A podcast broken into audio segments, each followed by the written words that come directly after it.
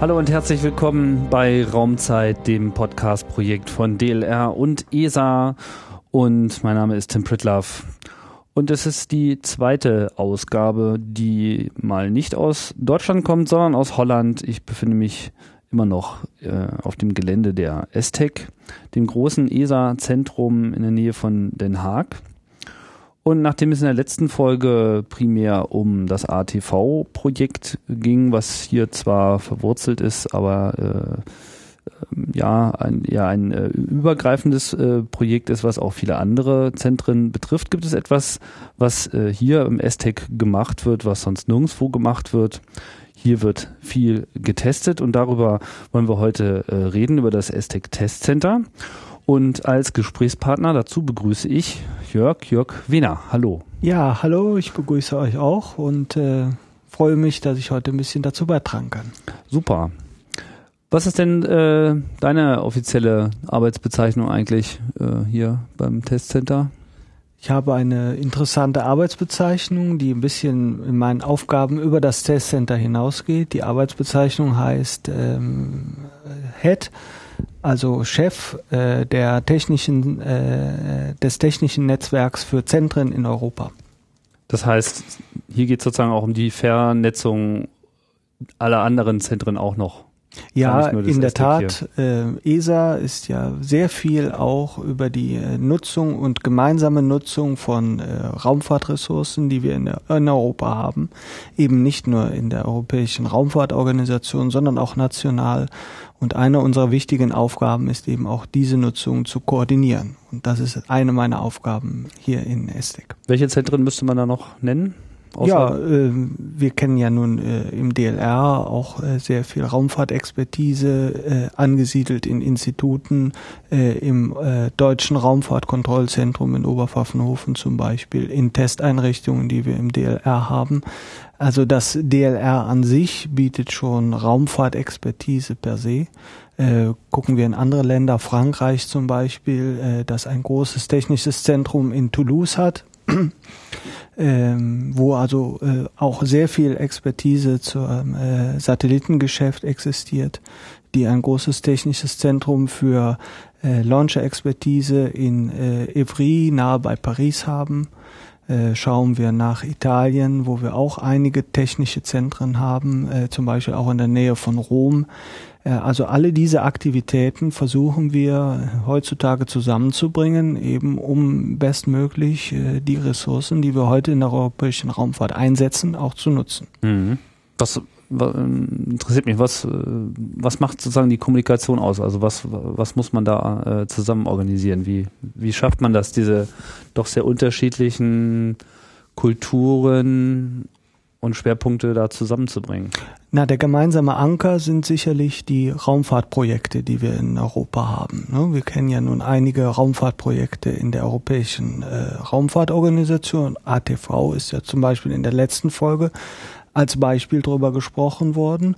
Äh, es gibt aber natürlich auch sogenannte nationale Raumfahrtmissionen. Deutschland hat da welche, äh, Frankreich hat da welche. Äh, die Länder beteiligen sich selber und auch die ESA selber auch an wiederum internationalen Missionen mit NASA, also ISS zum Beispiel, ein Beispiel.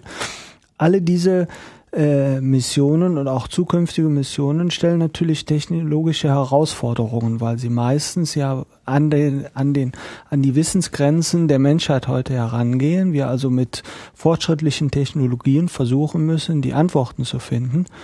Und ähm, jeder, der in dem Geschäft unterwegs ist, weiß, dass fortschrittliche Technologien einen hohen Ressourceneinsatz bedeuten, also viel äh, Geldeinsatz. Und das versucht man natürlich zu optimieren, indem man zusammenarbeitet. Das heißt zum Beispiel versucht, ähm, Duplikationen von technischen Kompetenzen, wenn möglich, zu vermeiden. Mhm. mhm. Ähm, wobei natürlich man auch immer im Hinterkopf halten muss, ähm, äh, gewisse Konkurrenz äh, gewisse Vielfältigkeit im Ansatz äh, hilft natürlich auch weiterzukommen, hilft natürlich auch die Innovation zu beschleunigen. Ne? Also man muss da sicher die Balance finden zwischen dem, äh, was äh, vom finanziellen optimal zu etablieren wäre und dem, was technisch und wissenschaftlich äh, die Zielsetzungen äh, optimal fördert. Mhm. Ne? Äh, aber nichtsdestotrotz äh, ist natürlich klar, unter den heutigen haushaltspolitischen Gegebenheiten ist Kooperation und äh, gemeinsame Nutzung von Ressourcen eine ganz wichtige Angelegenheit. Mhm. Ja, jetzt sind wir aber beim äh, ESTEC, eine ESA-Einrichtung. Hier sind äh, verschiedene Facilities äh, untergebracht. Labore, ein bisschen Verwaltung, andere Dinge. Ähm, einen großen Teil davon äh, macht das äh, ESTEC Test Center auf. Aus was ich jetzt auch gerade die Gelegenheit hatte, mir das erste Mal äh, live anzugucken. Viele große Hallen mit äh, allerlei interessanter äh, Technik mit drin. Welche Rolle spielt denn das Testcenter insgesamt jetzt im äh, ESA-Universum? Welche, welche, welche Stellung hat das? Wozu braucht man das? Ähm, die, ich sag mal, unsere Philosophie bei der Implementierung von neuen Raumfahrtprojekten ist natürlich, dass wir sicherstellen wollen, dass alles, was wir in den äh, Weltraum hineinschießen, um das mal so äh, etwas lapidar auszudrücken, dass wir davon äh, vorher im Vorfeld überzeugt sein wollen, dass das auch technisch einwandfrei funktioniert und dass wir dieses Operations, dieses technische äh, Operations auch garantieren können. Äh, und wie macht man das? Wie macht das jeder? Indem er das, was er erstellt und produziert hat, überprüft. Ja, also eine Qualitätssicherung, die man auch aus der Industrie, aus äh, anderen Bereichen kennt, wollen wir natürlich auch sicherstellen. Äh, die Qualitätssicherung in der Raumfahrt ist natürlich nur durch einige zusätzliche Parameter charakterisiert, die man normalerweise bei erdgebundenen Anwendungen nicht kennt. Wie da zum Beispiel wären der Weltraum mit extrem niedrigen Temperaturen und extrem hohen Temperaturen, also extremen Temperaturschwankungen, mit einem Vakuum, mit einer geringen bis gar nicht vorhandenen Gravitation äh, mit äh, extremen Strahlenbeeinträchtigungen der Materialien und auch äh, der Menschen, wenn sie dann äh, im Weltraum sind. Also alle diese Faktoren, die wir so originär auf der Erde gar nicht kennen, weil unsere Atmosphäre uns da im Wesentlichen, ich sage jetzt mal, vorschützt ja, äh, die müssen wir natürlich versuchen, äh, auf die Objekte einwirken zu lassen, die wir nach oben bringen, um im Vorfeld abschätzen zu können, ob sie mit diesen Bedingungen überhaupt zurechtkommen können oder nicht. So, die, und für diese, um diese Philosophie umzusetzen, äh, bedarf es eben bestimmter technischer Einrichtungen, die wir hier im äh, STEC Testcenter zusammengefasst haben. Hm. Aber alles kann man ja nicht simulieren, oder? Ähm, na, wie das Wort Simulation schon sagt, äh, das ist also eine Annäherung an die Realität, äh, die mehr oder weniger gut gelingt. Ne? Äh, das Thema äh, Mikro, also äh, Gravitation und äh, Nichtvorhandensein von Gravitation zu simulieren, ist also schon allein eine Wissenschaft für sich. Und das ist sicher ein Anspruch, den wir hier gar nicht erst erheben, weil wir das nicht können. Ja? Ja. Wir können also nicht das Nicht-Vorhandensein von Gravitation simulieren. Und das ist ja auch einer der Gründe, warum wir überhaupt die ISS haben. Mhm. Ne? Dies ist halt, wenn man so will, äh, in, in, im Weltall, ja. in gewisser Weise STEC 2 äh, im Weltall jetzt, das uns ermöglicht, diesen Faktor dann auch noch in bestimmten Fragestellungen mit einzubringen. Ne?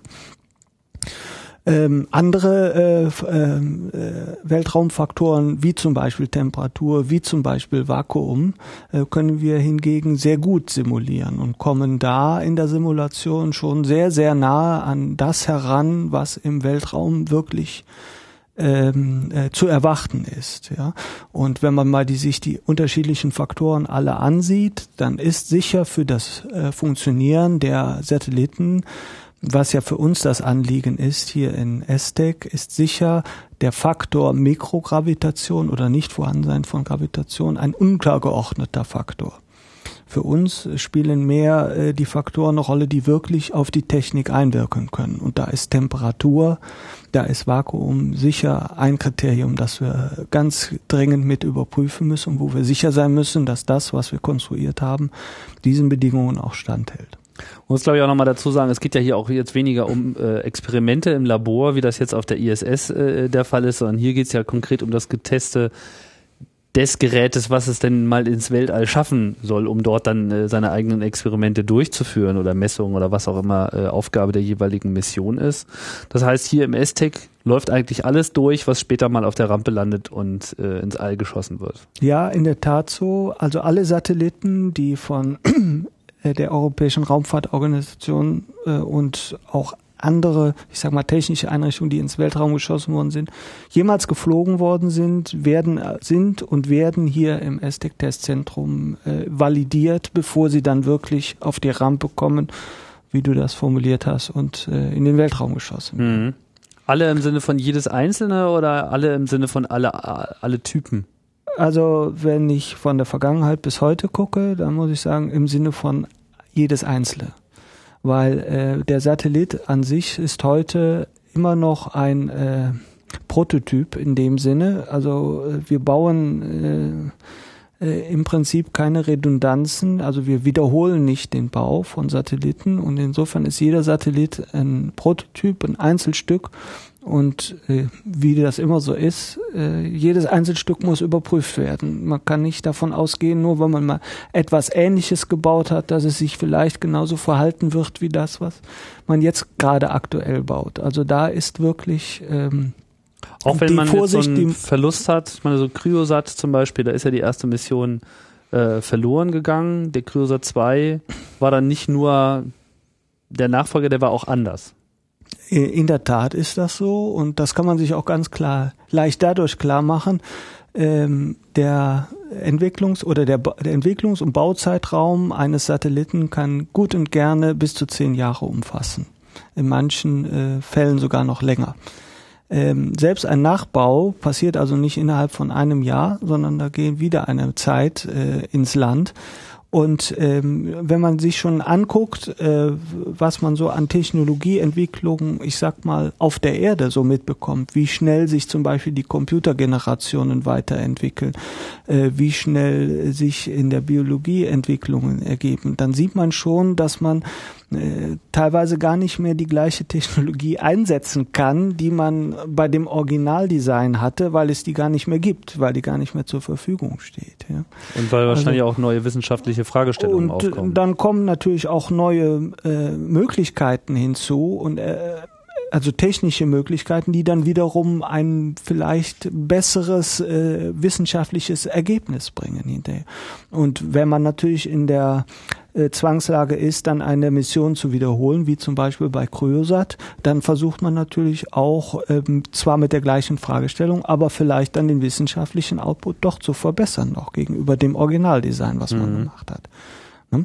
Ähm, äh, das ist äh, sicher noch was völlig anderes als ein völliges Neudesign, wo man auch eventuell eine neue wissenschaftliche Fragestellung angeht. Ja, also Curiosat 1 und Curiosat 2 liegen sicher in diesem Sinne sehr sehr dicht zusammen, wenn ich das mal vergleiche mit einem anderen Extrem äh, Herschel oder Planck, also zwei andere wissenschaftliche Missionen. Ähm, wo es die ja äh, sich damit beschäftigen, äh, im Prinzip den Urknall besser zu verstehen. Ähm, also zwei völlig völlig andere Designs der Satelliten, ne? Und da kann man nicht von dem einen auf das andere schließen oder was auch mhm. immer. Also alles muss getestet werden, aber in Zukunft ist das ähm, schon denkbar. Äh, natürlich mit jedem Test äh, ähm, entwickeln wir auch weiter unsere Simulationsmöglichkeiten. Äh, alle Ergebnisse der Tests werden natürlich auch versucht hinterher im Computer wiederum zu simulieren, um zu sehen, ob man mit den äh, Methodiken und den Simulationstools, die wir heute haben, im Prinzip Testergebnisse reproduzieren kann oder nicht. Ne? Und da sind wir natürlich heute auch schon viel weiter gekommen als früher. Ähm, während man früher einen Test vielleicht vier, fünf Mal äh, durch eine Facility, also durch eine bestimmte technische Einrichtung durchlaufen ließ, reduziert man das heute vielleicht schon auf ein, zwei Mal, weil man mit Hilfe der Simulationen, die man zwischendurch machen kann, schon sehr gut ähm, äh, bestimmte Fehler im Vorfeld herausfiltern kann und das dann nicht mal nötig ist, das wirklich nochmal am lebenden Objekt zu überprüfen. Ah, das heißt, das ja? das also das ist eine Kombination von ja. Simulation und Test. Ja? Und die Simulation ist heute schon so gut, dass wir ein, zumindest die Anzahl der durchzuführenden Tests reduzieren können. Ne? Ähm, unter Experten gibt es natürlich äh, einen Streit darüber, ob die Simulation jemals mal einen Test wirklich ersetzen kann oder nicht. Ähm, ich denke, das ist akademisch, das wird die Zeit zeigen. Äh, da mhm. kann man eine Meinung zu haben oder nicht. Ähm, das ist zu, heutzutage relativ unerheblich für uns. Unsere Politik ist ganz klar, äh, wir brauchen Tests zur Verifizierung. Natürlich benutzen wir Simulationen so viel wie möglich, weil das auch Kosten spart gegenüber den wirklichen Aber Tests. erst der Test gibt einem wirklich auch die Gewissheit. Aber der Test ja. gibt uns die letzte Verifizierung. Aber wenn man jetzt an so Projekte wie Galileo denkt, da ist ja eigentlich davon die Rede, viele identische Satelliten hochzuschicken, die ja eigentlich, naja, ich weiß nicht, wie identisch die sind. Haben wahrscheinlich alle eine andere Seriennummer, aber äh, die sind ja schon sehr vergleichbar. Ja, Galileo in der Tat ist insofern auch ein neues Projekt für Europa, äh, weil wir da zum ersten Mal, äh, ja nicht, nicht wirklich zum ersten Mal, aber in einem größeren Stile in eine wirkliche Massenproduktion einsteigen. Äh, wir haben eine vergleichbare Situation heutzutage schon im Telekommunikationsmarkt. Wir wissen ja alle, unsere, unsere Fernsehwelt, unsere Kommunikationswelt hängt im großen Maße von den großen Telekom-Satelliten ab, die in der Erdumlaufbahn sich bewegen. Äh, und auch da haben wir natürlich heute schon in gewisser Weise eine Massenproduktion, die natürlich nicht zu vergleichen ist mit einer Massenproduktion, eine Million Stück oder sowas. Aber da haben wir durchaus Satellitenserien, wo man sagen kann, da gibt es 10, 15, 20 Exemplare einer bestimmten Serie. Äh, so, das ist so ähnlich bei Galileo auch. Wobei natürlich nicht alle äh, Galileo-Satelliten im Endeffekt von einer Generation abstammen werden, sondern wir werden höchstwahrscheinlich auch zwei oder drei Generationen da implementieren, äh, wenn wir mal über die gesamte Konstellation von 32 Satelliten sprechen. Ja. ja das hängt auch einfach damit äh, zusammen, welchen Produktionszeitraum man da braucht und auch da wieder die Frage, stehen alle Komponenten immer über die Zeit zur Verfügung.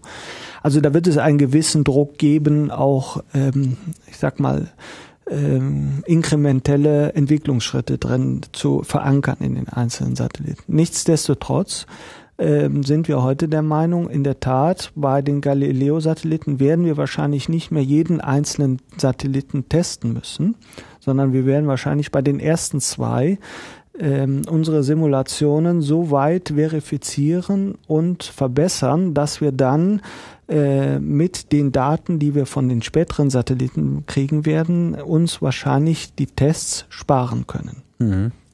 In Anführungszeichen. Ja. Ähm, aber auch, ja. ja, auch, auch da ist das letzte Wort letztendlich noch nicht gesprochen, weil ähm, man muss auch immer bedenken, bei den Tests äh, fließt auch immer Erfahrung aus dem äh, äh, aus der Operation aktueller Satelliten ein. Also aus jedem, von jedem Satelliten, den wir bis jetzt in das Weltraum geschossen haben, haben wir auch immer Lehren ziehen können. Diese Lehren nehmen wir natürlich auch immer, um unsere Testverfahren zu verbessern, unsere Simulationsverfahren zu verbessern. Also auch da werden wir sicher aus den ersten Galileo-Satelliten, die dann im Orbit sind, lernen für die Tests, die wir für die späteren machen müssen. Und auch das wird dazu beitragen können, dass wir wahrscheinlich die Testsanzahl verringern können. Wann ist denn das äh, Testcenter hier aufgebaut worden in Holland, hier im Standort? Äh, das Testcenter gibt es seitdem wir die ersten europäischen Weltraummissionen kennen. Äh, das ist äh, hier so in dem Zustand, wie wir es heute kennen, ist es in den 70er Jahren der Grundstein gelegt worden. Mhm. Vorher gab es auch schon Testanlagen in Europa, die nicht hier in Estec waren, sondern die teilweise in Deutschland standen, teilweise in Frankreich waren und ähm, auch teilweise hier in Holland. Aber es gab kein Zentrum und das ist quasi die Aufgabe. Es gab kein Zentrum. Ne? Was wir dann mit äh, Anfang der 70er Jahre begonnen haben, ist für die Aktivitäten der Europäischen Raumfahrtagentur, also der ESA, äh, die Testaktivitäten hier zu konzentrieren. Mhm. Insofern müssen wir vielleicht auch ein bisschen die Aussage vom Anfang der Sendung, zu, äh, wo wir gesagt haben, das ist eine äh, einmalige Einrichtung in Europa, müssen wir das insofern ein bisschen ähm, äh, korrigieren, äh, dass wir sagen müssen, natürlich die großen Satellitenprimes, die wir heute in Europa kennen, äh, Thales, äh, Astrium, äh, die sich ja im äh, Telekom-Markt auch bewe äh, bewegen, die also für die Telekom-Operator Satelliten bauen und in den Orbit bringen. Diese Unternehmen haben eigene Testcenter, die spezifisch darauf fokussiert sind, diese Telekom-Satelliten zu testen. Aber die müssen dann trotzdem hier nochmal durch? Oder? Nein, die kommen nicht zu uns. Okay. Weil das sind, äh, das sind ja auch Satelliten, die nicht durch die ESA beauftragt werden. Ne? Da gehen die Telekom-Operator gehen direkt zu den Satellitenproduzenten hin und vereinbaren mit denen den Bau eines oder einer Serie von Satelliten. Das heißt, hier landen die äh, ESA-Missionen, also alles das, was Richtig. sozusagen auf Zukunft und neue Erkenntnisse hin äh, ja. ausgerichtet ist, beziehungsweise eben solche übergeordneten Projekte wie das Navigationssatellit, äh, Navigationssystem ähm, Galileo. Genau. Ähm, womit fängst du denn dann hier an mit den äh, Tests? Was waren denn dann so die Sachen, die hier schon durchgetestet wurden als erstes, nachdem das Testzentrum stand? es ist jetzt in der Tat eine Frage, die sehr weit in die Historie reingeht. Und äh, da schwimme ich jetzt selber ein bisschen. Okay, wir müssen jetzt nicht äh, alles äh, ich, aufzählen, ja, aber vielleicht äh, äh was, was äh, vielleicht äh, für viele Leute noch bekannt ist, ist der Umweltsatellit äh, Envisat, der zurzeit ja auch noch in Operations ist und der vor seinem Start also hier getestet worden ist. Das ist ein Riesenteil, oder? Das ist ein sehr groß, also einer der größten Satelliten, die die Europäische Raumfahrtagentur bis heute gebaut hat. Äh, war im Prinzip auch ein Wendepunkt dann in der Geschichte der Produktion, weil äh, ab diesem Zeitpunkt hat man sich gesagt, so große Satelliten wollen wir eigentlich nicht mehr bauen. Wir wollen mehr dezidierte, kleinere Missionen haben. Nichtsdestotrotz ein sehr erfolgreicher Satellit dessen Erfolg auch im Wesentlichen dadurch bedingt ist, dass er hier getestet worden ist oder mit ein Faktor für den Erfolg. Warum? Weil im Laufe einer so langen Satellitenmission, Envisat ist ja nun schon fast zehn Jahre im All, gibt es natürlich immer wieder Fehler. Keine Maschine ist fehlerfrei. Und ähm, bis jetzt konnten wir alle Fehler zumindest so weit beheben, dass der Satellit weiterhin in Operations ist und seine wissenschaftliche Funktion erfüllen kann und das im Wesentlichen auch nur deshalb, weil wir durch die Tests ein intensives Verständnis für diesen Satelliten gewonnen haben. Auf gut Deutsch, wir kennen den Satelliten in und auswendig. Und wenn wir Daten von dem Satelliten zur Erde bekommen, die zeigen, dass es Anomalien gibt, dann sind wir in der Lage, diese Daten so zu interpretieren, dass wir auch eine Lösung dafür finden, für hm. diese Anomalien. Das gelingt natürlich nur, wenn man den Satelliten in- und auswendig kennt. Anderes Beispiel, Sie fahren mit Ihrem Auto äh, zu einer Werkstatt, die nicht Experte für Ihr Auto ist und Sie haben ein etwas diffizileres Problem daran. Die Werkstatt wird zu 99 Prozent nicht wirklich den Fehler beseitigen können, weil sie kein Verständnis hat, weil sie nicht weiß, wo sie nachgucken muss, woher der Fehler eventuell kommen könnte.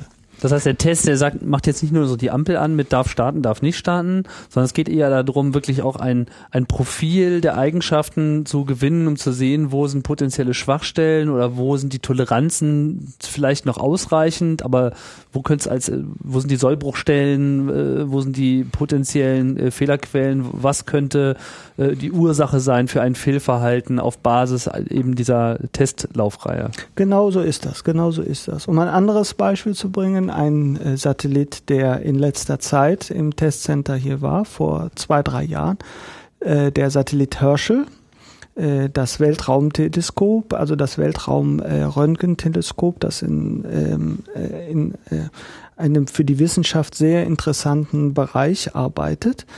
Ähm, jeder Satellit hat Onboard-Computer, also Computer, die das Operation auf dem Computer selber organisieren, steuern und überwachen.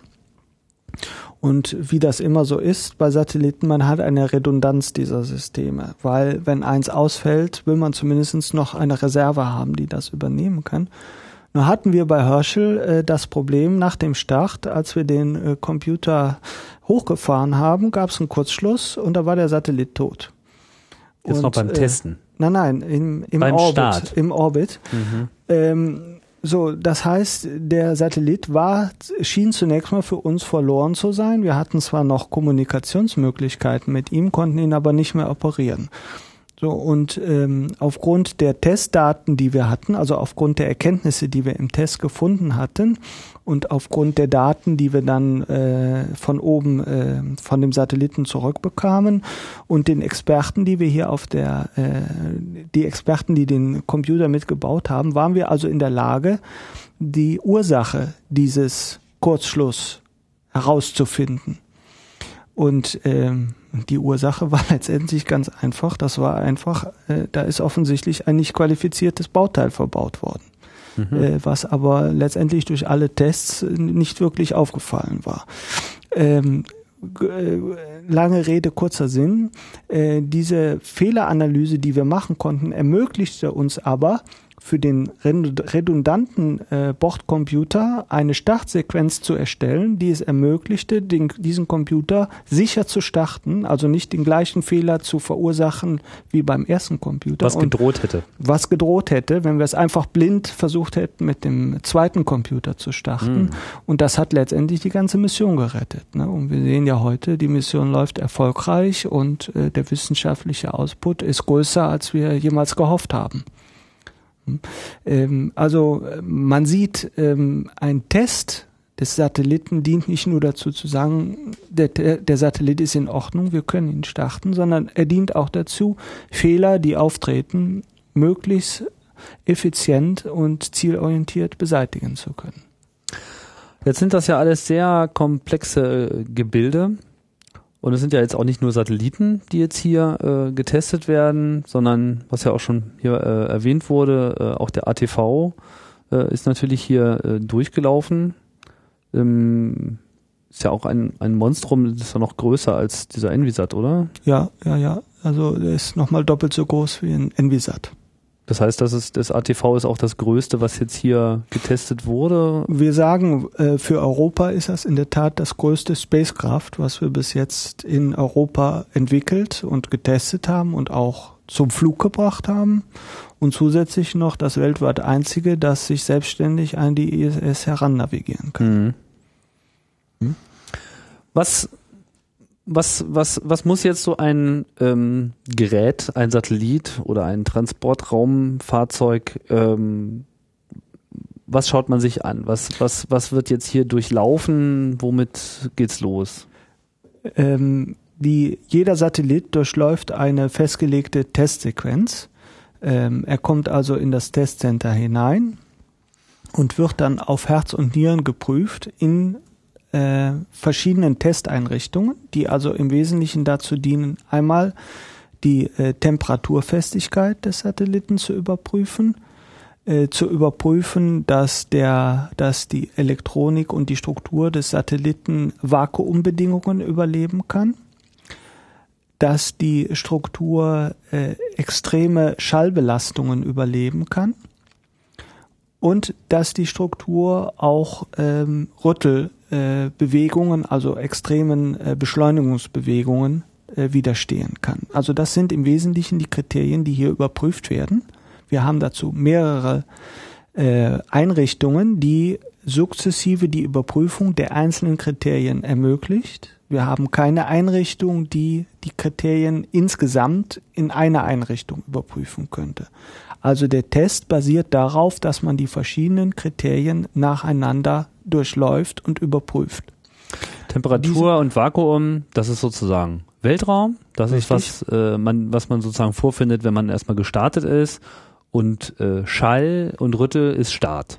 Das also ist das, das eine ist Rakete und das andere ist Weltall. Weltall, ne, um das griffig zu formulieren. Mhm.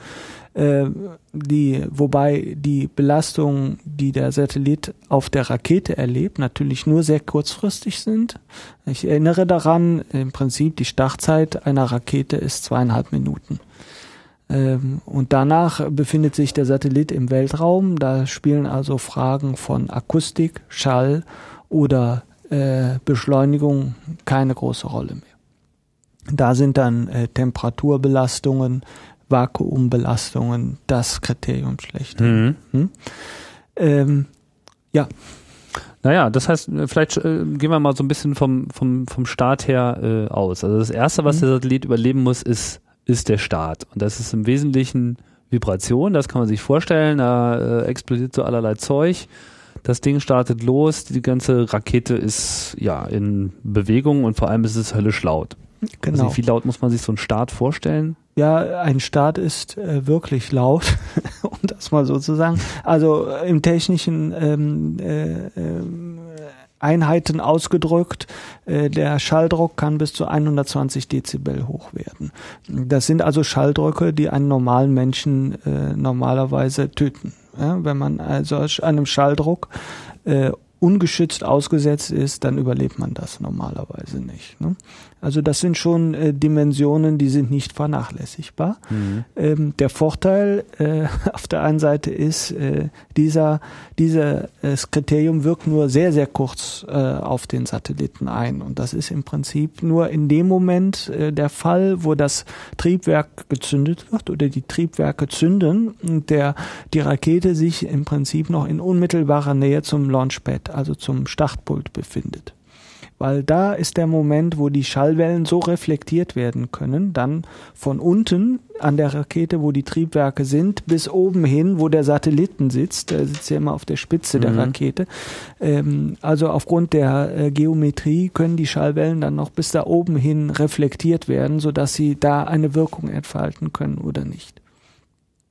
Man muss sagen, bis jetzt ist ähm, also ich, ich, müsste mich sehr täuschen, aber bis jetzt gibt es noch keinen Fall, wo man einen Ausfall eines Satelliten aufgrund eines solchen Schallereignisses ähm, hätte zeigen können oder wäre wirklich passiert. Äh, nichtsdestotrotz, ähm, äh, die äh, Belastung, die Schallbelastung ist da und man muss überprüfen, weil wenn man keine diesem äh, standhaft äh, die, dieser Belastung standhaft äh, Komponenten hat, dann kann man durchaus einen Fehler erwarten dann hinterher. Hm? Aber das gab es vielleicht schon mal bei einem Test, dass man durchaus. Ja, äh, natürlich. Äh, wir machen natürlich, der Satellit wird ja nicht nur am Ende getestet, wenn er zusammengeschraubt ist, sage ich mal, und in seiner fertigen Konfiguration vorliegt, sondern wir testen Teile, Komponenten natürlich auch im Vorfeld. Ne? Das gehört zur Materialqualifizierung, zur Komponentenqualifizierung in der Raumfahrt dazu, dass wir Komponenten oder Materialien, von denen wir denken, dass sie kritisch sind für eine Mission, dass die natürlich im Vorfeld schon auf gewisse Umweltkriterien hin getestet werden. Wieder sind äh, Schallbelastung, äh, Temperaturbelastung, Druckbelastung. Also alle diese Dinge werden auch im Vorfeld einzeln an Komponenten getestet, so dass man also davon ausgehen kann, dass zumindest die Einzelteile äh, diesen äh, Umweltbedingungen widerstehen, äh, die wir da erleben. Nichtsdestotrotz ist natürlich das Ensemble der Komponenten immer noch ein Unterschied gegenüber der Einzelkomponente. Hm. Und ist dann hier auch schon mal was abgesagt im Akustiktest? Äh, ja, in der Tat, im Akustiktest haben wir hin und wieder auch schon mal Ausfälle, was dann dazu führt, dass äh, Teile entweder ausgetauscht werden oder ähm, äh, es auch dazu führt, dass man äh, eine Risikoabwägung macht. Also in unseren Tests gehen wir natürlich teilweise auch in der Belastung über das hinaus, was eigentlich im Weltraum zu erwarten ist. Beziehungsweise beim Start. Ne? Das mhm. heißt, wir versuchen sozusagen die Margins, also die ähm, äh, flexiblen Räume auszutesten, die wir haben. Und wenn man sieht, dass ein Teil sich erst äh, in der Funktion verabschiedet, wenn man eigentlich schon über die Margin hinaus ist, dann kann man natürlich eine Risikoabwertung machen und sagen, gehe ich das Risiko ein, ähm, ich werde wahrscheinlich diese Belastung gar nicht sehen. Mhm. Oder äh, sage ich nein, das Risiko ist mir zu groß, ich muss auf jeden Fall eine andere Lösung finden. Mhm. Beziehungsweise das sind dann das auch so diese Komponenten, die später dann in einem Fehlfall auch herangezogen werden können. Genau so ist das.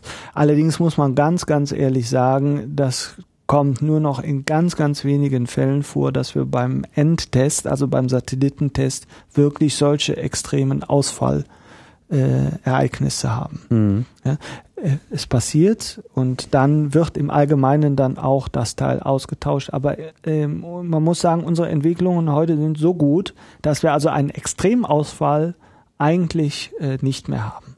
Nichtsdestotrotz gibt es hier eine sehr äh, beeindruckende Installation, um diesen Schalltest äh, durchzuführen. Eine riesige Schallkammer, Echo Chamber. Ähm, was Was steckt da drin?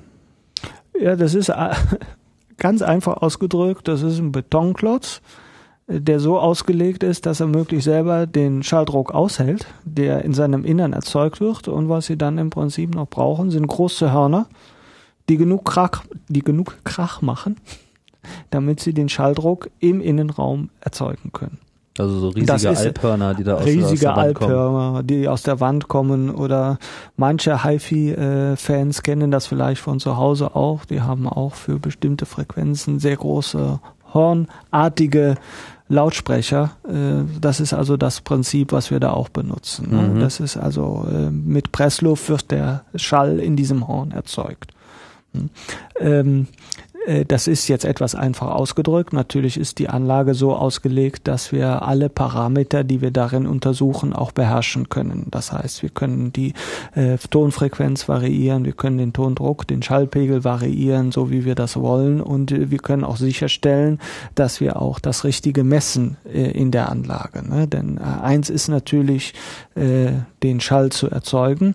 Äh, das zweite ist natürlich, äh, das auch so zu messen, wie man es erzeugt hat. Also, dass man sicher sein kann, dass man das auch gemessen hat, was man überprüfen will, was auch schon eine Wissenschaft an sich ist und was, äh, das möchte ich hier auch gerade einflechten, was also auch als Expertise bei unserem Testzentrum sehr gew gewürdigt wird und wo auch oft externe Einrichtungen kommen, um unsere Leute wiederum auszu ähm, ja, äh, ich sag mal, äh, für eigene Tests einzukaufen, weil das ist eine Expertise, die wir hier haben, ähm, die schon ähm, zumindest interessant ist, auch für viele andere. Ne?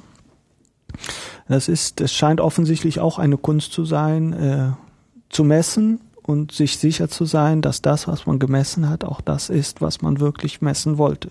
Hört sich trivial an, aber Generell jetzt oder im Schallbereich? Generell, Ja. generell. Also Mhm. das gilt für alle die Faktoren, die wir eben ausmessen im, äh, in unserem Testzentrum. Ist zum Beispiel auch ein Grund, warum äh, Airbus zu uns gekommen ist mit spezifischen Tests für ihre Flugzeugstrukturen, äh, weil wir hier nicht nur eine Facility haben, die für Airbus selber nur in wenigen Tests erforderlich ist, deshalb sie selber gar nicht investieren. Vielmehr aber auch, weil wir die Expertise haben, diese Facilities so zu benutzen, dass man auch hinterher etwas messen kann und mit diesen Daten dann auch wirklich Schlüsse für die Produktion oder für die Umsetzung im Flugzeug äh, ziehen kann. Mhm. Also äh, ich denke, ähm, äh, jeder, der sich mit sowas auskennt, weiß, dass das keine Trivialität ist. Ähm, beim Rundgang fällt äh, schnell auf, es gibt äh, vi- viele Tore, vor allem viel äh, extrem große Tore. Das überrascht äh, schon gar nicht, wenn man äh, dran denkt, dass eben so ein Apparat wie das ATV, ich weiß gar nicht, wie lang ist das Ding? Das ist, äh, Ja, es ist durchaus 10 Meter lang und äh, ein Durchmesser von 5 Metern. Ne? Also in dieser Größenordnung bewegt ist sich äh, ATV. auf jeden Fall schon ein ganz schöner Turm. Der muss ja noch irgendwo draufstehen, durch die Gegend gefahren äh, werden. Fast alle Räume haben oben große Kranstrukturen, wie man das so aus der Großindustrie kennt, ist ja klar, wenn man die Dinger irgendwo reinheben muss und durch den äh, Raum schleppen muss, äh, das macht man jetzt nicht mit einem Bollerwagen. Im Falle dieses äh, Akustikraums gibt's dann halt auch so ein riesiges Schott, wo man das eben reinfährt, äh, das geht dann zu. Sowohl das äh, von dem inneren Kern als auch das nochmal zum Schallschlucken drumherum gebaute Isola Isoliertank. Und dann gibt's glaube ich, sogar noch, noch ein weiteres Tor, weil es dann draußen immer noch was zu hören ist. Ja, also 120 Dezibel ist in der Tat ein Druck, der nicht einfach zu beherrschen ist. Äh, äh, da kann man in der Tat auch Gebäude mitsprengen, wenn man das richtig anwendet. Mhm. Ne? Also ähm, und dementsprechend sind halt auch die Sicherheitsvorkehrungen. Ne? Das ist in der Tat so, dass die Schallkammer an sich ist selber nochmal isoliert äh, durch eine Isolationskammer von dem weiteren äh, Umgebung und in der Tat so, wenn äh, die Tests gefahren werden, dann müssen auch immer noch von den Testern äh, Schutzkleidung Kleidung und Schutzmaßnahmen getroffen werden, dass man die Tests auch wirklich für Menschen unbeschadet durchführen kann. Nichtsdestotrotz, das hört sich alles etwas dramatisch an, aber es ist natürlich nicht so, äh, dass man mit den Tests äh, die nähere Umgebung gefährden könnte. Also das ist äh, soweit schon alles äh, technisch äh, optimiert und ähm, auch unter Kontrolle, dass man also da keine Gefährdung äh, Dritter befürchten müsste. Weltuntergang droht nicht unmittelbar. Nein, nicht direkt. Okay. Aber ist auf jeden Fall schön laut da drin und äh, wenn ein Gerät äh, diesen Test äh, ja unbeschadet überstanden hat, dann kann man sich zumindest schon mal sicher sein, dass dieser eine Aspekt des Starts äh, ja das äh, Überleben nicht beeinflusst. Die zweite Komponente ist jetzt die Vibration, die jetzt beim Zünden der Raketen auftritt.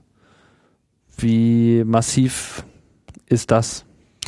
Auch das wieder sehr kurzfristige Belastungen, die aber doch sehr extreme äh, Größenordnungen erreichen können. Also wir reden da schnell von mehreren äh, G, also mehreren äquivalenten Erdbeschleunigungen, äh, die auf die Materialien einwirken können. Das ist natürlich eine Belastung, von der man die äh, sich verifizieren muss, dass die Materialien das auch wirklich aushalten. War das nur auf sehr, also ich meine, Vibration geht ja immer hin und her, also G ist ja jetzt nicht nur in eine Richtung. Nein, nein, äh, also G ist ja nur ein, ein, ich sag mal, eine Quantifizierung einer Kraft, die auf ein, äh, auf eine Fläche, also auf ein, ein, ein Objekt einwirken kann. Äh, die Richtung äh, des, äh, des, des Schwerefeldes der Erde ist natürlich gegeben, aber im Fall von Beschleunigung kann das natürlich in alle Richtungen auftreten. Ne? Ähm, das Besondere dabei ist in der Raumfahrt, dass man also nicht nur ein- oder zweidimensionale Beschleunigungen sieht bei der, äh, beim Start einer Rakete, sondern dass man im Prinzip in allen Freiheitsgraden Beschleunigung hat, ne? weil das eine wirklich dreidimensionale Bewegung der Rakete ist. Äh, genauso wie man ein Schütteln, wenn man ein Glas schüttelt oder eine Box schüttelt, da weiß man auch, man kann die nur horizontal schütteln, man könnte sie auch vertikal schütteln, aber jeder normale Mensch macht eigentlich mehr eine dreidimensionale Schüttelbewegung als eine wirklich lineare oder linearisierte Bewegung. Mhm. Ja? Äh, so, dass, so muss man sich das bei der Rakete auch vorstellen. Die Rakete bewegt sich zuerst mal ähm, relativ unkoordiniert eine kurze Zeit, was also äh, Beschleunigungen im Prinzip in alle Raumrichtungen äh, aufkommen lässt. Äh, und selbst wenn wir in der, in der Flugphase sind, bewegt sich die Struktur in sich selber auch. In Abhängigkeit von Frequenzen, die durch die Motoren erzeugt werden, die durch äh, Kreiselelemente erzeugt werden, die in der Struktur selber sind. Also da gibt es eine Menge Kräfte in der Struktur, die auf die Struktur selber wirkt, ne? die die Struktur selber in Schwingungen versetzen kann. Diese Schwingungen resultieren natürlich letztendlich auch wieder in Beschleunigungen, die auf die Strukturen selber einwirken. Zum Beispiel auf den Satelliten, der da äh, auf dem Kopf der Rakete sitzt. Wie wird das jetzt getestet? Ähm, wir ähm, Ansatz ist der, äh, in jedem Flug äh, einer Rakete greifen wir immer diese Information mit Hilfe von Sensoren in der Rakete ab. Wir haben also heute, heutzutage eine relativ gute Vorstellung davon, welche Beschleunigungen innerhalb einer Rakete und außen an der Rakete und auch an der Stelle, wo der Satellit sitzt, herrschen. So, und jeder Start ist natürlich ein bisschen anders. Wir kriegen also eine Vielfalt von Informationen. So, aus diesen Informationen können wir natürlich Spitzenbelastungen äh, rausrechnen, die an bestimmten Zeitpunkten oder an bestimmten Orten in der Rakete herrschen. Gut, und diese Spitzenbelastungen wollen wir natürlich jetzt versuchen zu simulieren in unseren Einrichtungen. Das heißt, äh, wenn wir zum Beispiel jetzt einen Rütteltisch haben, den wir steuern können, dann versuchen wir da natürlich ein Bewegungsprofil nachzufahren, dass wir in einem bestimmten Zeitabschnitt des Aufstiegs der Rakete sehen. Das heißt, man, ja. hat, man nimmt wirklich auch Messungen von dem Raketenstart an der Rakete ja. wiederum heran und, und spielt die quasi genau. wieder ab. Macht man genau. das eigentlich bei dem Akustiktest auch so? Äh, beim Akustiktest macht man das genauso, weil auch da wird natürlich das eigentliche Schallprofil beim Start selber auch gemessen. Mhm. Ähm, also deshalb sind alle Raketen heutzutage mit einer Vielfalt von Sensoren ausgestattet. Ne? Das ist also so ein zweieinhalb, drei Minuten Startvorgang, gibt also eine Fülle von Daten heutzutage, da können Sie alles mit auswerten, was Sie hinterher brauchen. Ähm, und natürlich, also einmal haben wir die Realdaten, die wir als Bezugsgröße in den Tests mit einsetzen. Äh, wir äh, fahren aber natürlich auch theoretische Belastungen, also von äh, theoretischen Berechnungen herkommend Spitzenwerte, die man erwarten könnte und versuchen die dann in Tests zu verifizieren, ob das wirklich das Material aushält oder nicht. Ne? Äh, diese Werte können teilweise höher sein als das, was man in Realität jemals messen wird, aber das gibt uns halt die nötige äh, den nötigen Margin, um sicher sein zu können, dass die, äh, dass der Satellit wirklich alles überlebt. Ja, der Rütteltisch, der Name ist jetzt schon äh, gefallen, scheint so ein bisschen das zentrale Element für diese Vibrationstests äh, genau. zu sein. Genau. Äh, eine riesige Apparatur in einem nicht minder riesigen Raum ähm, die in den Boden eingelassen ist. Also was, woraus besteht dieser Tisch. Also ich meine, Tisch ja, ja. ist ja eigentlich auch schon, also das trifft's ja nun sehr äh, eingeschränkt. Ne? Wenn man bedenkt, dass wir Strukturen, also Satelliten testen, die durchaus selber ihre 20 Tonnen, 22 Tonnen wiegen können, dann ist einem schon klar, dass der Tisch selber nicht nur 100 Kilo wiegen kann, sondern der muss ein, ein adäquates Gewicht haben, damit man überhaupt solche Strukturen kontrolliert bewegen kann und äh, das auch beherrschen kann. Eine Plattform. Eine Plattform, ähm, die natürlich auch äh, selber schon ein Gewicht mitbringt. Im Falle dieses äh, großen Tisches, den wir haben, reden wir da auch schon von 10 Tonnen, äh, was die Plattform selber wiegt. Und diese Plattform wird im Falle der großen äh, äh, Struktur, die wir haben, der großen Testeinrichtung durch Hydro, äh, hydropneumatische Pumpen bewegt. Also das ist Öldruck äh, der die, äh, äh, der die Zylinder bewegt. Und äh, die, äh, das ist, wie man sich einen Stoßdämpfer vorstellen kann. Äh, der Tisch liegt also auf äh, mehreren Stoßdämpfern. Das sind vier Stoßdämpfer, die unter dem Tisch sind und vier Stoßdämpfer, die äh, seitlich am Tisch angebracht sind. Mit Hilfe dieser acht Stoßdämpfer sind wir also in der Lage, diesen Tisch relativ frei im Raum zu bewegen. Das heißt, das ist eine, eine, eine, wir reden von einer runden Struktur, also diese eigentliche äh, Plattform ist, also ist nicht, nicht wirklich ein Kreis, aber so mit so äh, idealisiert rund. Genau. Ähm, und vier von diesen Stoßdämpfern, oder in diesem Fall mehr so Stoßausteilern eigentlich, äh, sind sozusagen darunter. Genau. Einfach vertikal angebracht. Ja. Und die anderen vier sind greifen horizontal von der Seite an den Tisch ran. Oben sozusagen. Oben. Oben. Das heißt, wenn einer sich ausfährt, dann gibt er dem Tisch eigentlich eher so eine Drehbewegung, so eine leichte Ankantung. Genau, genau. Das ist nur, äh, das ganze System wird ja so gefahren, dass nicht nur ein Stoßdämpfer oder Stoßanreger bewegt wird, sondern die werden natürlich in Koordination miteinander gefahren. Mhm. Und ähm, der, der Mehrwert der Anlage liegt darin, dass man die Stöße, also die Kraft, die durch diese Stöße erzeugt wird auf dem Tisch, dass man die kontrollieren kann über eine Anlage. Und zwar, die kontrolliert man dadurch, dass man genau berechnet, wie stark jeder Stoßdämpfer jetzt den Tisch in einem gegebenen Moment anregen muss. Aus diesen Dingen kann man Bewegungsprofile dann. Also sie werden nicht irgendwie so zufällig äh, bewegt, weil dann würden sie sich ja unter Umständen auch gegenseitig zerstören. Das wäre sicherlich äh, ja. vorstellbar. Also ne? ich glaube, man sollte sowieso sagen, in allen Tests wird nichts zufällig bewegt. Ne? Der Test lebt davon, dass er genau vorbeplant ist, dass man sich äh, Gedanken darüber macht, was hinterher rauskommen soll und dass man seine Versuchsanordnung so aufbaut, dass man möglichst das auch überprüfen und messen kann, was man hinterher raushaben will. Also in diesem Sinne auf den Rütteltisch bezogen. Die Bewegungen sind genau vorberechnet und es ist auch wir haben auch bestimmte Erwartungen, welche Kräfte wir dann im Satelliten zum Beispiel messen als Resultat aus diesen Bewegungen.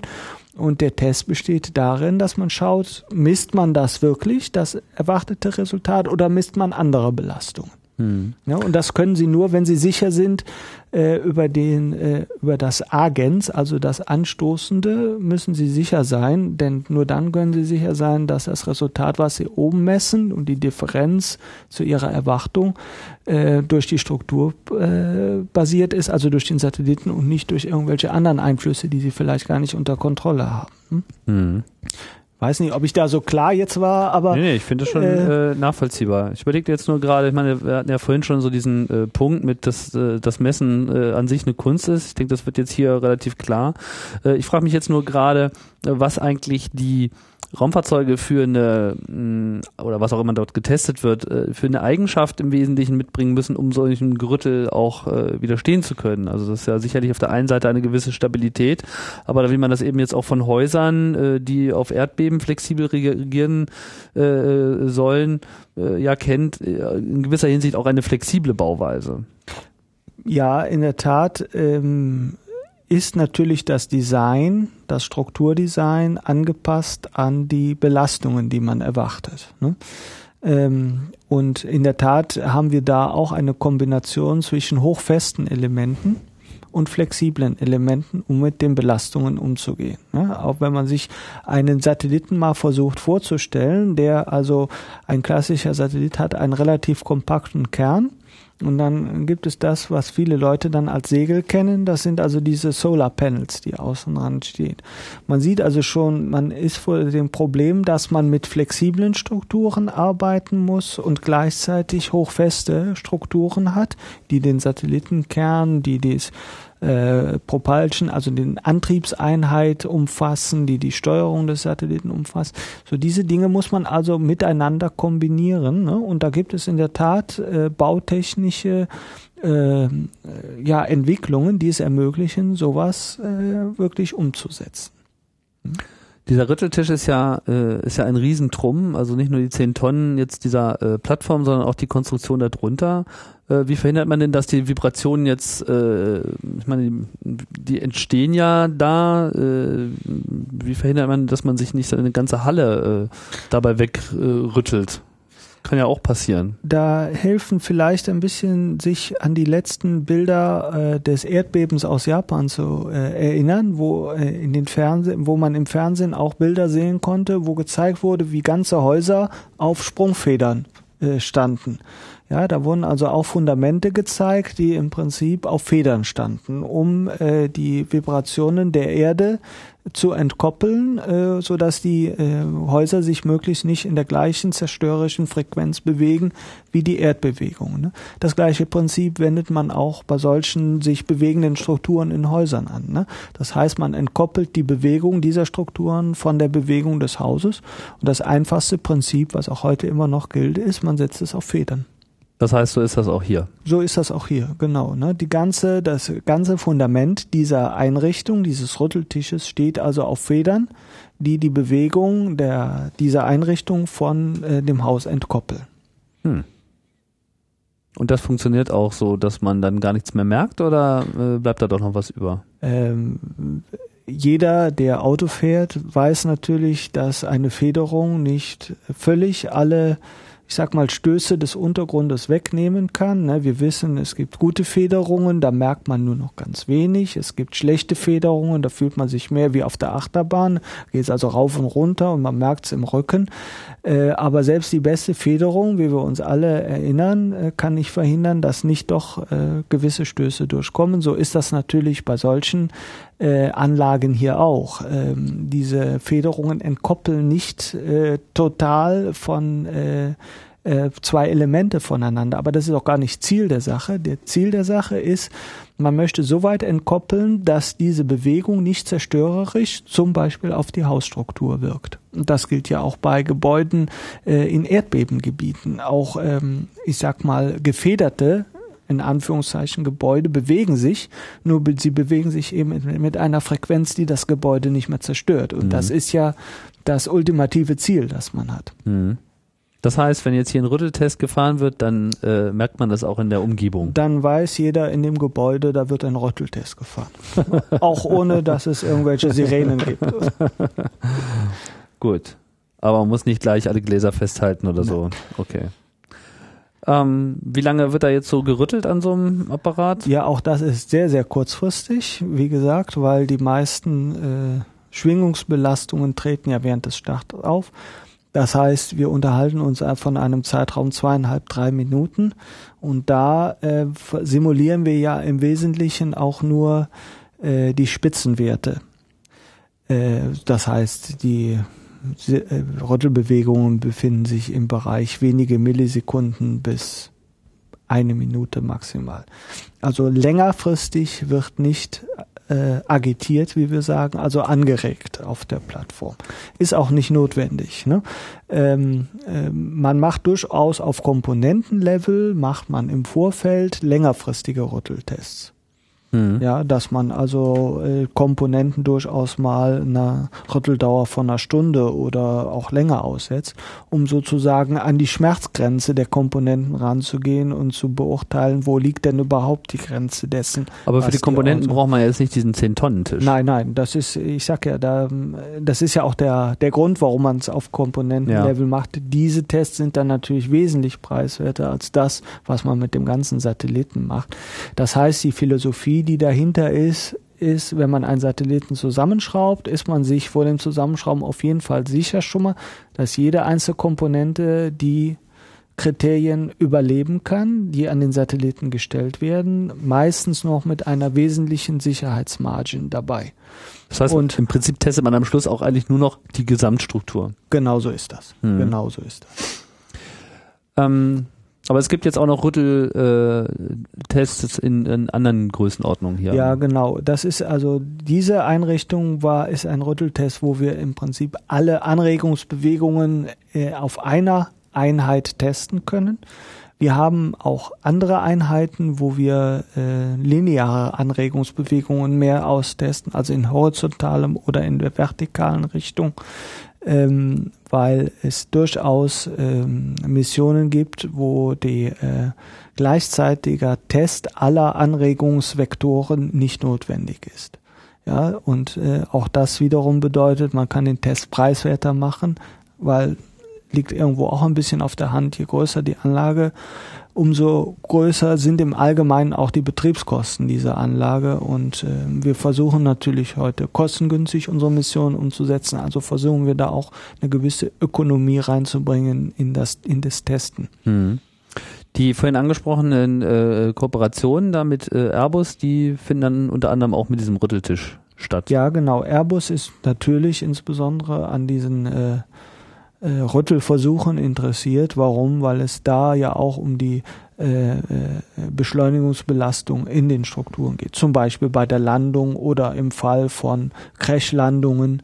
Äh, genauso wie man das im Auto eben auch kennt. Aber würde man nicht erwarten, dass jetzt Airbus äh, auch entsprechende Testfacilities hat für ihre Flugzeuge? Ja, natürlich haben die selber Facilities, aber ich sagte ja schon mal, ähm, es gibt äh, Dinge, die sind sehr spezifisch und äh, die be äh, bedürfen eines spezifischen Fachwissens. Äh, und oftmals ist das Fachwissen wichtiger als die Anlage. Hm. Und äh, unsere Experten haben halt seit über 30 Jahren, seitdem wir das hier machen, äh, in der in ESTEC, haben die Erfahrung mit Extremschütteltests, um das mal so zu sagen. Ja, und das ist eine Expertise, die finden sie nicht mehr äh, zweimal in Europa. Und ähm, äh, das sind einfach Testszenarien, die man vielleicht früher in der Luftfahrt nicht so beachtet hat, die auch eventuell nicht so eine große Rolle gespielt haben, aber die heutzutage bei modernen Flugzeugen, äh, die ja auch immer größer werden und immer leistungsfähiger werden und wo die Strukturen von ihrem spezifischen Gewicht her auch immer leichter werden, wo also Strukturbelastungsfragen eine immer größere Rolle spielen, äh, da ähm, fängt das langsam an, Interesse in der Raum, äh, in, auch in der Luftfahrt zu finden.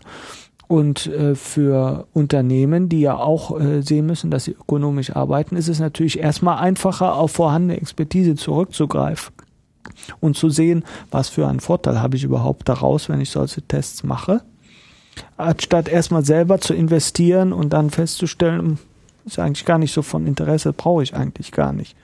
Und ein ganzes Flugzeug kriegt man da jetzt nicht drauf. Äh, nee, ganzes, dafür ist die Anlage dann nicht ausgerichtet.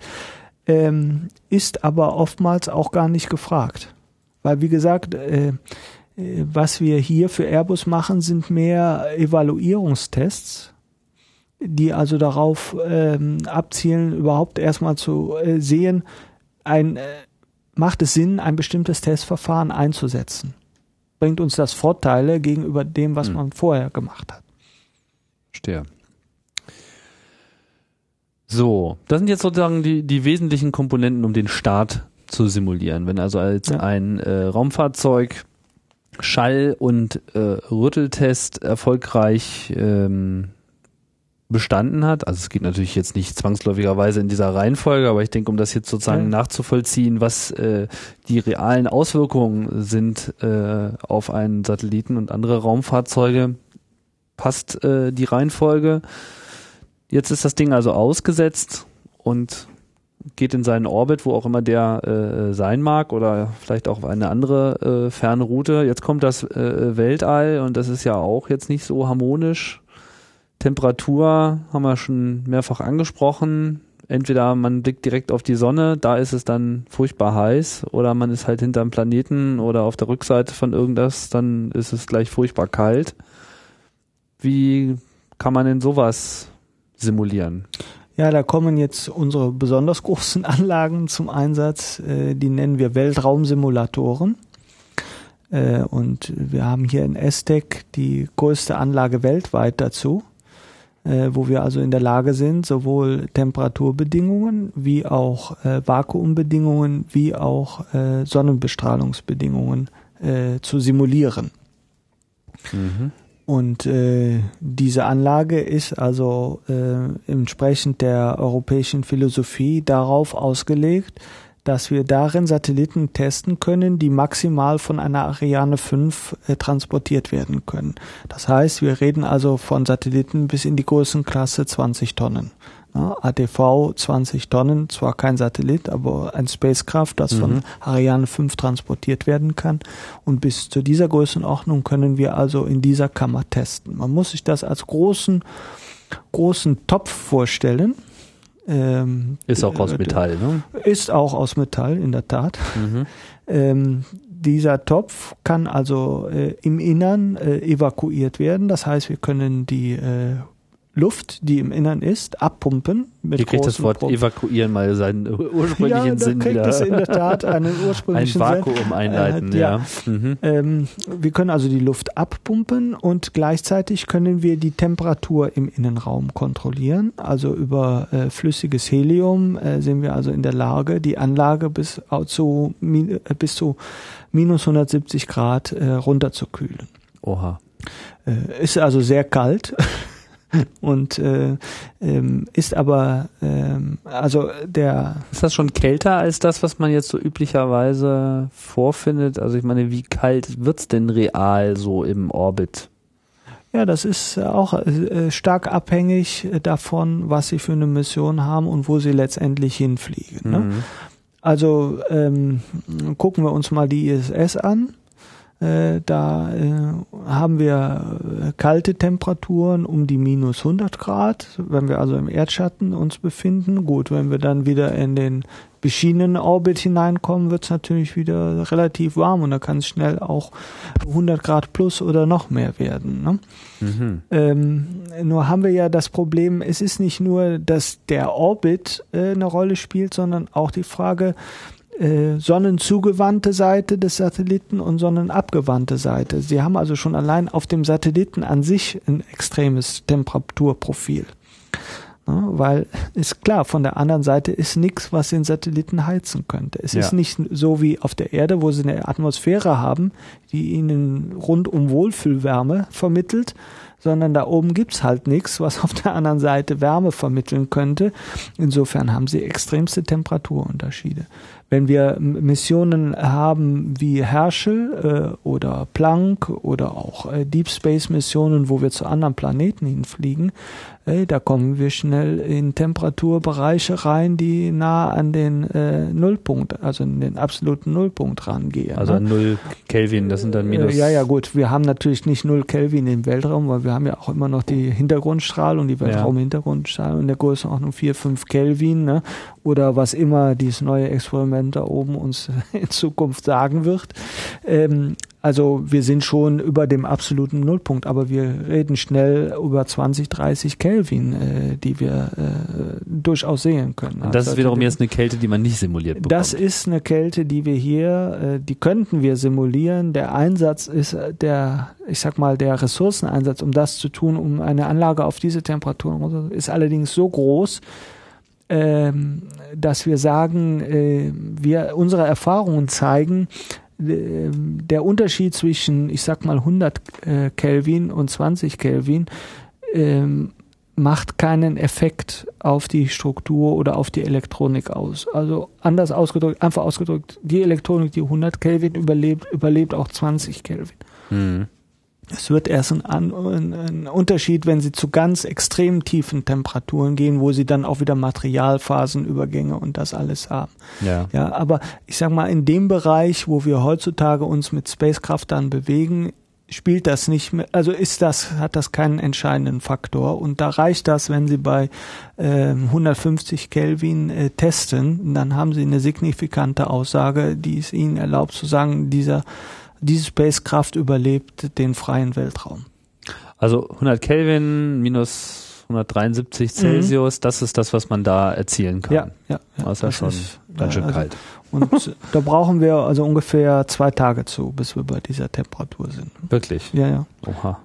Ja, weil äh, die, äh, ich meine, Sie müssen bedenken, die Umgebung ist halt schon noch warm, ne? Und ja, ja. Äh, so gut sie auch isolieren mögen, sie kühlen immer gegen eine doch dann recht hohe Umgebungstemperatur an.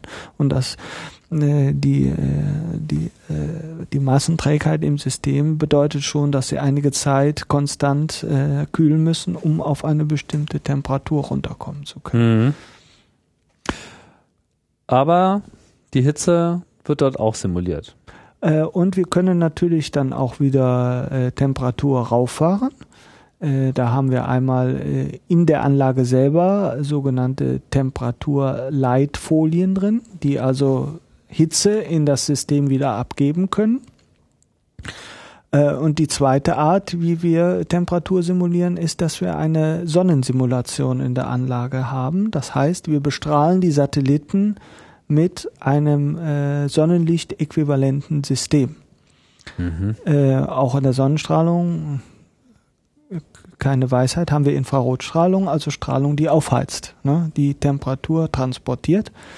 Und ähm, dieses Infrarotlicht beeinflusst natürlich auch die Oberfläche des Satelliten, ne? sodass wir also über die Einstrahlung durch die Sonnensimulation auch Oberflächentemperaturen auf dem Satelliten, die der Satellit im Orbit sieht, durchaus simulieren können praktisch ausgedrückt, wenn wir die Situation haben, die wir im Orbit haben, wir haben eine sonnenzugewandte Seite des Satelliten und eine sonnenabgewandte Seite.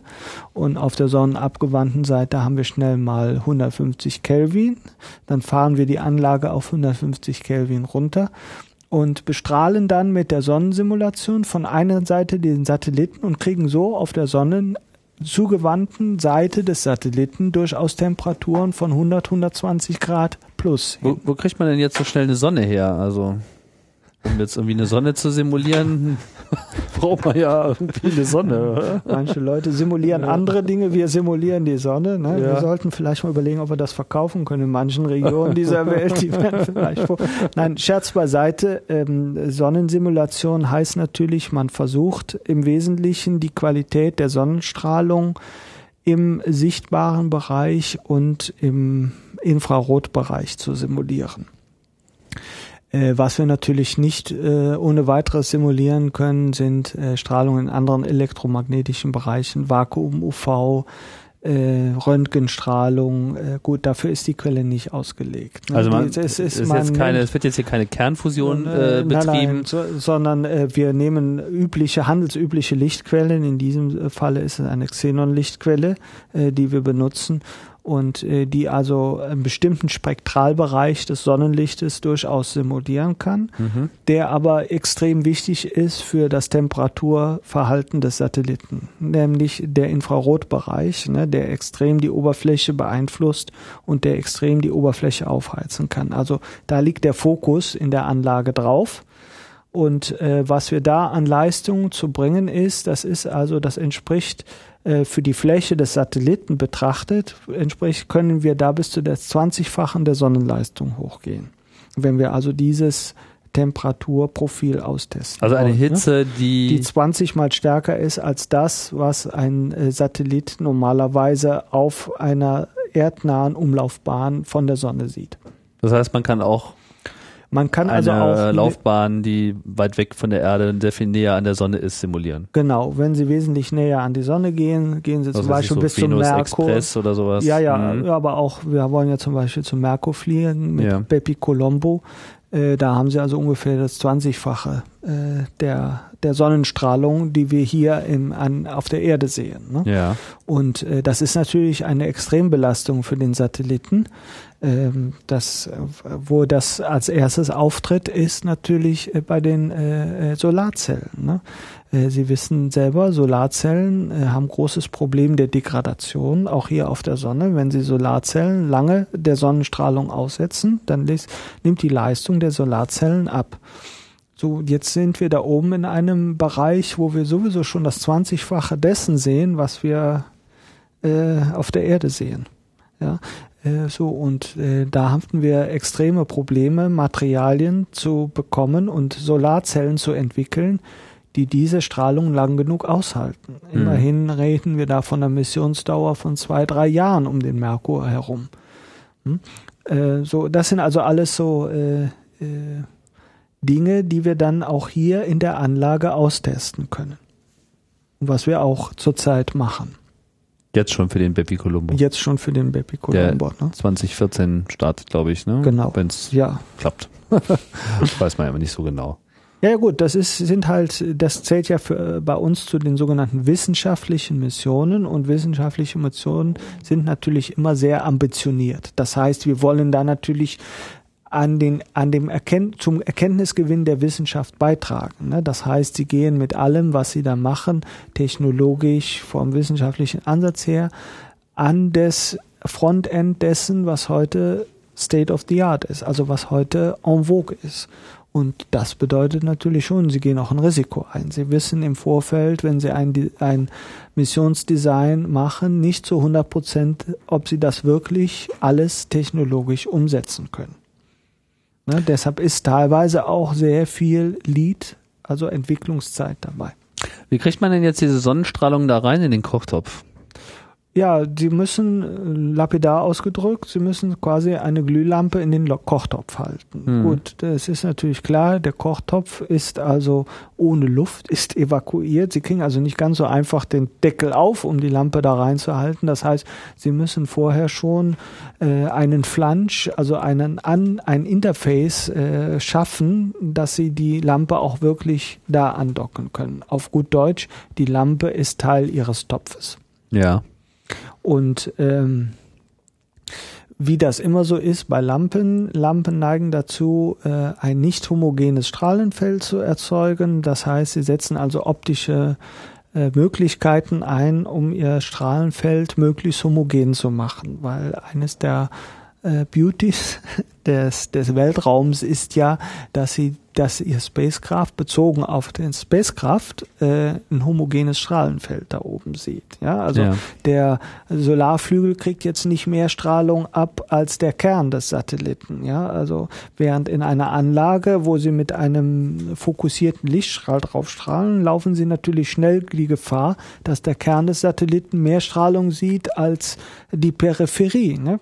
Das wollen sie natürlich verhindern. Also haben wir ein äh, optisches System in der Kammer installiert, die es uns ermöglicht, in einem definierten Bereich, äh, der meistens äh, oder der all immer so groß ist, wie der Satellit selber auch groß ist, dass wir also in diesem definierten Bereich ein homogenes Strahlenfeld erzeugen können und somit eine repräsentative Simulation zum Weltraum haben. Das heißt, es läuft über so ein, so ein Das ist, Spiegelverteilungssystem. das ist ein äh, Spiegelsystem. Der Spiegel selber ist aus äh, äh, vielen Spiegelwaben aufgebaut, die man also justieren kann und so den Fokus des Strahls verändern kann. also es ist, auch, ist keine fixe Installation, sondern es ist auch noch variabel. Man Das kann es sozusagen anpassen auf das Objekt. Genau, genau. Das geschieht Ah. allerdings nicht automatisch, sondern das muss von Hand äh, passieren. Das heißt, da krabbeln Leute in die Anlage rein und justieren die Spiegel von Hand. Das dauert dann auch mal schnell gerne zwei Monate, bis man die dann neu justiert hat.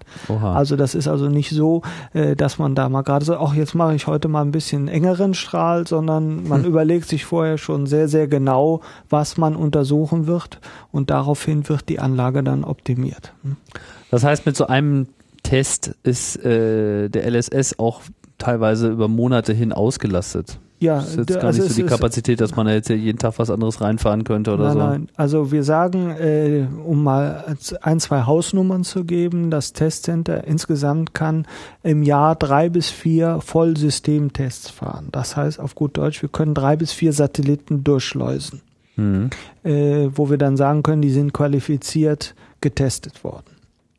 Der LSS selber ist in der Tat ein sehr großer Teststand und äh, die normale Testzeit in so einem Stand ist äh, mindestens äh, ein bis anderthalb Monate, wobei die reine Testzeit dann in der Größenordnung von ein bis zwei Wochen liegt. Das andere ist also Vorbereitung, Vorbereitung des Satelliten, Einsetzen des Satelliten in den Teststand, Vorbereiten des Teststandes, dann äh, vor, äh, also Anfahren des Teststandes und bis dann sozusagen die äh, Standardkonditionen hergestellt sind in diesem Gerät, dann hat man so ein, zwei Wochen reine Testzeit und dann wird das Ganze wieder abgeschaltet, abbauen und so weiter. Da reden wir also in der Größenordnung ein bis anderthalb Monate für einen Standardtest. So, jetzt kommt es aber natürlich auf die Missionen an. Manche Missionen haben sehr extensive ähm, Strahlenrequirements zum Beispiel. Da kann es gut und gerne sein, dass wir einen Satelliten mal vier Monate lang bestrahlen, um Mhm. auf die, um auf eine vergleichbare Strahlenleistung zu kommen, wie der Satellit dann wirklich im äh, Orbit sieht. Um ne? sozusagen so eine Dauerbelastung Ja, ja. zu machen. Aber man macht das ja auch immer alles schon so auf dem, genau dem Satelliten, der dann später auch fliegt. Ja, es Genau, wird jetzt nicht genau. auf, auf der Kopie äh, gearbeitet. So. Der verbraucht sich dadurch ja auch schon so ein bisschen. Der ne? ist also grundsätzlich gilt, jeder Satellit, der fliegt, ist getestet worden in der Anlage. Mhm. Äh, natürlich kennen wir auch äh, sogenannte Quality Models oder Engineering Models. Das sind also Vorstufen des Satelliten. Äh, und teilweise werden Fragestellungen auch schon an diesen Teilen getestet. Nichtsdestotrotz, jeder Satellit, der fliegt, wird in der Anlage getestet. Das heißt, zu der eigentlichen Belastung durch den Flug kommt eigentlich auch immer noch die Belastung durch den Test mit dazu, die Genau. man eigentlich auch gleich noch mit einrechnen muss. Genau, genau, Hm. genau. Ähm, jetzt gibt's nicht nur diesen großen, also es gibt den Large. Raumsimulator, es gibt Ja. auch noch einen, noch einen Wir, haben, kleinen. wir so. haben auch kleinere, äh, zwei kleinere. Wir haben heute einen noch gesehen äh, bei unserem kurzen Rundgang. Es gibt noch eine etwas kleinere Version für, den Wel für das Weltall zwischendurch. für das Weltall zwischendurch, für den schnellen Weltraumspaziergang, Mhm. äh, um das mal so zu sagen. Nein, ähm, um äh, auf das Thema zurückzukommen. Äh, Die kleineren Anlagen unterscheiden sich von der großen im Wesentlichen dadurch, natürlich, dass sie kleiner sind, aber dass sie keine Strahlenquelle haben. Das heißt, dort können wir keine Bestrahlung simulieren, dort simulieren wir immer nur thermische Belastungen. Mhm. Und ähm, da spielen die kleinen Anlagen äh, schon ihren Vorteil gegenüber der größeren Anlage aus. Warum? Weil erstens der Ressourceneinsatz, um die, Lage, um die Anlage anzufahren und wieder abzufahren, natürlich wesentlich geringer ist als bei der großen Anlage. Also ich sagte schon, die große Anlage wird mit Helium gekühlt und bei den Temperaturen, die wir erreichen müssen, müssen wir auch mit Helium kühlen. Äh, die kleine Anlage verbraucht für einen Test ungefähr nur ein Drittel des Heliums, die die große Anlage äh, Mhm. braucht. Und wenn Sie bedenken, dass das Helium Sie bei einem Test in der großen Anlage, Anlage in der Größenordnung eine Million Euro kostet, für also einen Test, äh, und Sie dann sowas auch mit 300.000 Euro machen könnten, dann liegt natürlich auf der Hand, warum man auch gerne in kleinere Anlagen geht, wenn man dann nicht unbedingt eine Strahlenbelastung dieses Satelliten ausmessen muss. Und zum Beispiel im Falle von Galileo, wo der Orbit sehr bekannt ist, wo man auch aus älteren äh, Satelliten weiß, wie die thermische Belastung in diesem Orbit sein wird, auch von der Strahlenbelastung her, kann man natürlich dort schon vieles in der Simulation vorher entscheiden und man muss eigentlich nur eine thermische Verifizierung durchführen im Test hinterher. Und diesen Weg wird man auch bei Galileo wählen. Also man wird den Galileo nicht mehr nochmal mit einer Simulationssonde bestrahlen, weil äh, die Simulationen, die man vorher gemacht hat, mit den Erfahrungswerten, die man von alten Satelliten hat, sind äh, erlauben eine Entscheidung treffen zu können, die Struktur überlebt oder nicht überlebt. Also da muss ich nicht mehr in die große Kammer gehen und dem äh, diesen Test aussetzen. Mhm. Und deshalb geht man dann halt in die kleinere Kammer, was preiswerter ist, was schneller ist und was für diesen Einsatz völlig ausreichend ist. Ähm, Strahlen, also Strahlen gibt's ja äh, viele. Was ist denn so mit so elektromagnetischen äh, Einflüssen? Die finden ja nun auch noch äh, kräftig statt. Ist das, wird das in diesem LSS auch mit abgedeckt? In der Tat, wie ich eben schon sagte, äh, die Strahlung ist im Prinzip auf die sichtbare Strahlung plus bestimmte Qualitäten des Infrarotbereiches beschränkt, die wir da simulieren können. Alles andere Röntgenstrahlung, Vakuum-UV, äh, harte Röntgenstrahlung, Partikelstrahlung können wir natürlich nicht in dieser Anlage simulieren. Und es gibt auch weltweit keine Anlage, wo man einen Satelliten dem exponieren könnte. Ähm, da behilft man sich im Prinzip damit, dass man Komponenten, von denen man weiß, dass sie strahlenempfindlich dafür sind, also zum Beispiel elektronische Komponenten, Computer, Prozessoren sind erheblich anfällig gegen äh, Röntgenstrahlung, äh, also gegen äh, weiche Röntgenstrahlung, gegen Partikelstrahlung. Diese Sachen können vielerlei Effekte in Prozessoren, in anderen elektrischen Bauteilen ähm, auslösen. Und da haben wir ja heutzutage auch sogenannte strahlengehärtete Designs. Ja, da gibt es also spezielle Prozessoren, die sind schon vom Design her ich sag mal, fehlertoleranter gegenüber Strahlung als die, die wir in unseren Bürorechnern oder in unseren Privatrechnern haben. Äh, so, und sowas wird immer nur auf Prozessor- oder Bausteinlevel geprüft. Das heißt, da gehe ich mit dem kleinen Prozessor in eine Anlage rein, die mir Röntgenstrahlung produziert oder in einen Schwerionenbeschleuniger, wo ich Partikelstrahlung haben kann und teste dann, ob das Teil überlebt oder nicht. Ja. Ähm, Ansonsten, aber, ja, ansonsten. Aber, aber solche Facilities gibt es hier auch. Äh, nein, sowas haben wir hier nicht. Also wenn man sich zum Beispiel mal äh, so Schwerionenbeschleuniger ansieht, da sind ja auch sehr, sehr große Anlagen, äh, die sehr viel Geld äh, kosten. Ne? Also eine sehr große Anlage ist ja zum Beispiel CERN in der Schweiz, also auch eine europäische Gemeinschaftsaufgabe. Aber es gibt ja auch in Deutschland noch andere Beschleuniger, DESI zum Beispiel in Hamburg. Ähm, wir gehen dann äh, mit unseren Testsansprüchen dorthin und testen unsere Materialien dort. Mhm. Ja, wir kaufen also uns äh, Beamzeit dort ein und gehen dann dahin und testen. Und für die verschiedenen Strahlenqualitäten, die wir testen wollen, gehen wir halt zu den verschiedenen Anlagen in Europa hin, um das dann äh, dort jeweils auszutesten. Aber es gab da jetzt äh, beim, beim Rundgang noch so einen, einen Raum, der sich mit Elektromagnetismus ja, äh, was, Sie, was Sie natürlich auch immer austesten müssen, ist, auf einem Satelliten haben Sie natürlich eine Vielfalt von elektrischen Anlagen und äh, jede elektrische Anlage erzeugt natürlich für sich selber auch elektromagnetische Strahlung. Und Sie wollen natürlich sicher sein, dass das elektromagnetische Strahlenumfeld, das der Satellit aus sich selber raus generiert, nicht seine sein Operations behindert, also die Funktions Tüchtigkeit mhm. von sich selber behindert. Das sind die sogenannten elektromagnetischen Kompatibilitätstests, äh, die man zum Beispiel auch bei einem Fernseher äh, macht. Ja, Sie wollen ja nicht, dass die Strahlung, die die elektrischen Komponenten erzeugen, ihr Bild da beeinflusst zum Beispiel. So genauso was Sie da machen, machen Sie auch bei einem Satelliten. Beim Satelliten ist halt ein bisschen komplexer, weil der Satellit groß ist ne, und relativ viel Energie hat, auch dementsprechend Strahlungsfelder erzeugen kann. Und in solchen Kammern messen sie halt erstmal, welches elektromagnetische Strahlenfeld erzeugt der Satellit überhaupt. Und zweitens, hat das irgendeinen Einfluss auf das Funktionieren dieses Satelliten.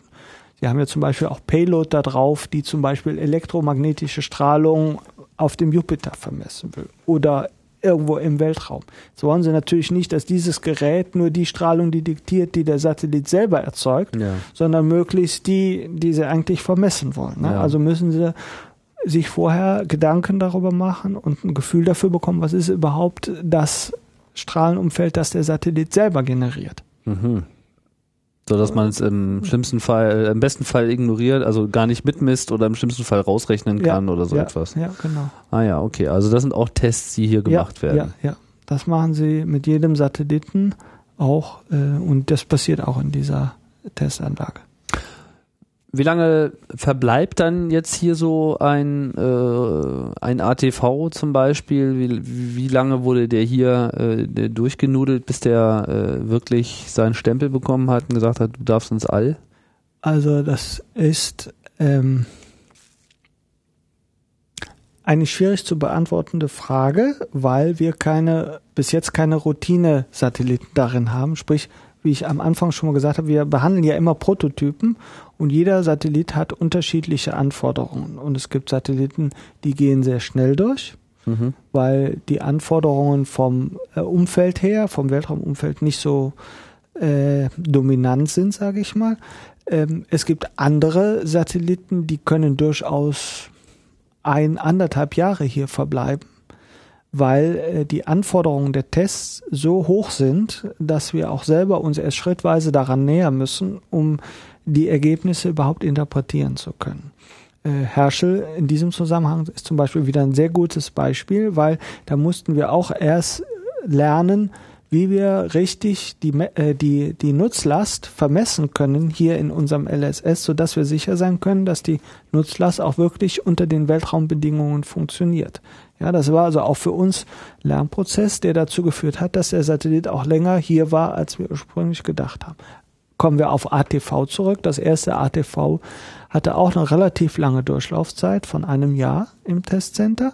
Das zweite, äh, Johannes Kepler, was zuletzt gestartet ist, ähm, äh, ist schon wesentlich kürzer hier gewesen. Ah. Ja, und bei dem äh, nächsten äh, ATV wird zum Beispiel sogar schon darüber diskutiert, dass man bestimmte Tests wegfallen lassen kann.